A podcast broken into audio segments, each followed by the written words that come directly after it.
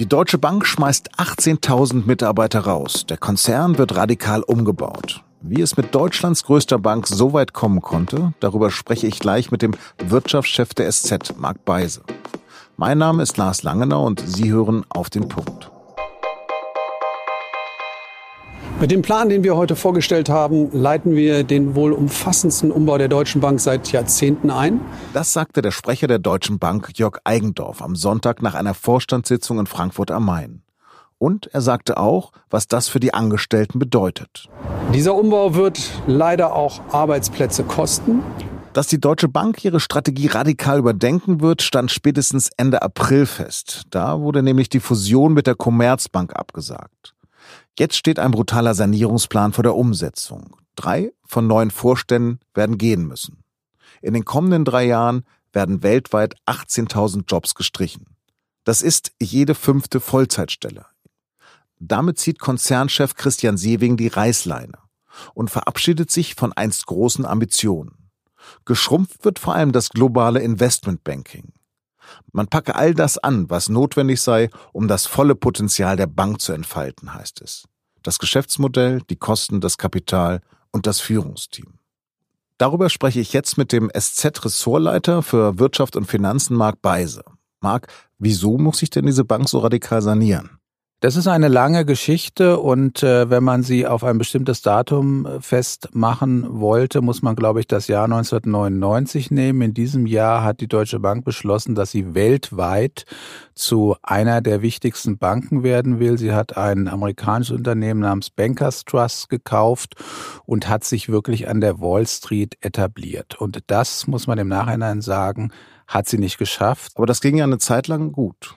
Ja, es ging am Anfang gut, weil die internationalen Finanzmärkte auf die Deutschen gespannt waren. Es war auch eine neue Situation, dass diese mächtige Wirtschaftsnation, die viertstärkste Wirtschaftsnation der Welt, jetzt auch mit einer Bank international mitspielen will. Es gab auch viele Kunden, die ganz bewusst zur Deutschen Bank gegangen sind, aber das reichte halt nicht, um das ganz große Rad zu drehen, sondern da musste man halt immer intensiver in gefährliche Finanzgeschäfte gehen, die ja dann 2007 auch zur internationalen Finanzkrise geführt haben. Die Deutsche Bank hat sich sehr intensiv mit diesen gefährlichen Geschäften eingelassen und darunter leidet sie noch heute. Jetzt heißt es, die Bank will sich auf das Kerngeschäft konzentrieren. Was heißt denn das eigentlich?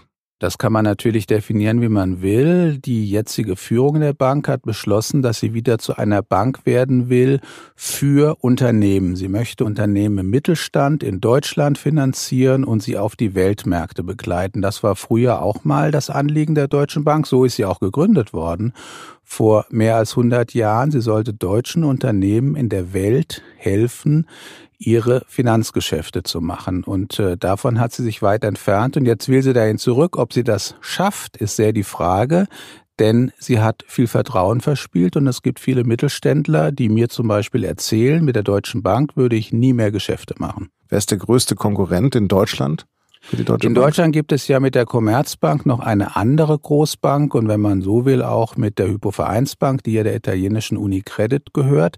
Beide Banken sind im Mittelstandsgeschäft wesentlich stärker aktiv als die Deutsche Bank und dann darf man nicht vergessen die Sparkassen. Landschaft mit mehr als 400 Sparkassen in Deutschland, mit Landesbanken, die das internationale Geschäft besorgen. Damit sind Mittelständler eigentlich ganz gut aufgestellt und die Sparkassen haben dem Mittelstand eben auch immer die Treue gehalten und das vergessen die Mittelständler dann auch nicht.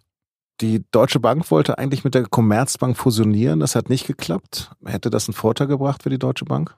Ich bin sehr froh, dass es nicht geklappt hat, denn das wäre wirklich das Zusammengehen von zwei Fußkranken gewesen, die deswegen nicht bessere Geschäfte gemacht hätten. Im Gegenteil, das Zusammenbringen von zwei so großen Organisationen, selbst wenn sie aus demselben Land sind, ist so schwierig, dass die beiden Banken auf Jahre damit beschäftigt gewesen wären, an ihrer Fusion zu arbeiten, anstatt um ihr eigenes Überleben zu kämpfen. Die passten auch nicht wirklich zusammen, insbesondere weil die Deutsche Bank sich jetzt auf Mittelstand, auf Unternehmen, auf Privatkunden konzentrieren will. Und das ist ja genau der Bereich, in dem die Commerzbank auch aktiv war.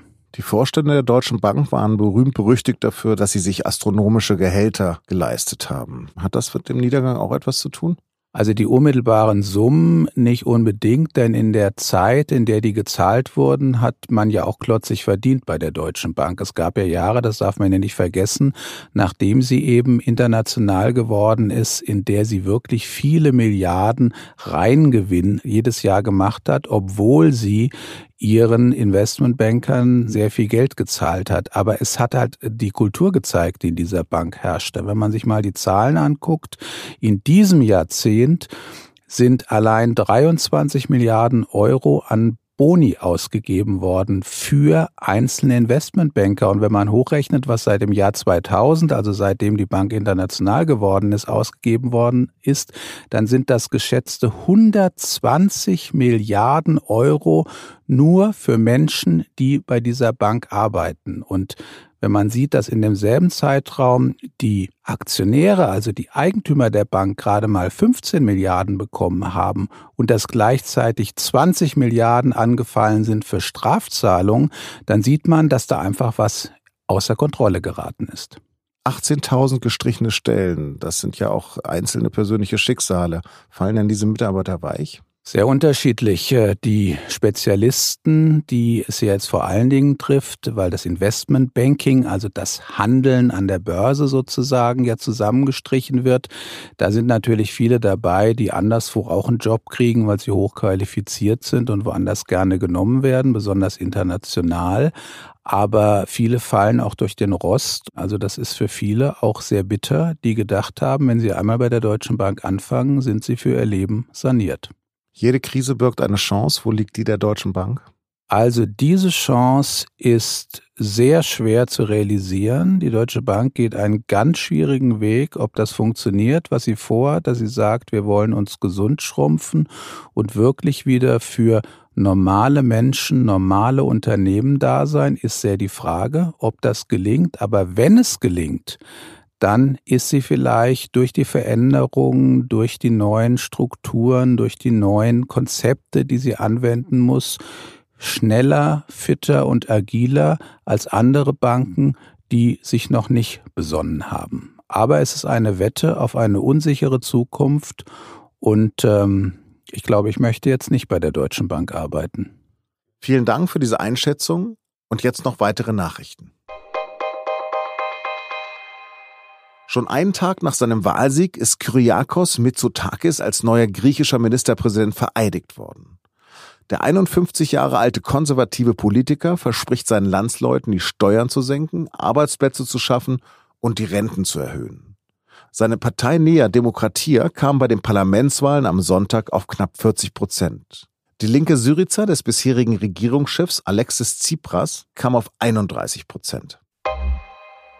Nach der Sea-Watch 3, die immer noch in Sizilien festsitzt, haben italienische Behörden jetzt auch ein italienisches Rettungsschiff beschlagnahmt. Es handelt sich um die Segelyacht Alex der Organisation Mediterranea, die mehr als 40 Schiffbrüchige nach Lampedusa gebracht hatte. Die Alan Kurdi der Organisation Sea Eye konnte ihre 65 Passagiere inzwischen nach Malta bringen. Die Flüchtlinge wurden bereits auf hoher See von der maltesischen Marine übernommen und an Land gebracht. Von dort sollen sie zusammen mit anderen Migranten auf andere EU-Länder verteilt werden. Zum insgesamt vierten Mal haben die USA am Sonntag die Fußball-WM der Frauen gewonnen. Was macht das Team so stark und wie wichtig war diese Weltmeisterschaft, um den Frauenfußball generell voranzubringen? Darum geht es in der neuen Podcast-Folge von Und nun zum Sport. Mehr Infos auf sz.de-sportpodcast. Redaktionsschluss für Auf dem Punkt war 16 Uhr. Danke fürs Zuhören und bleiben Sie uns gewogen.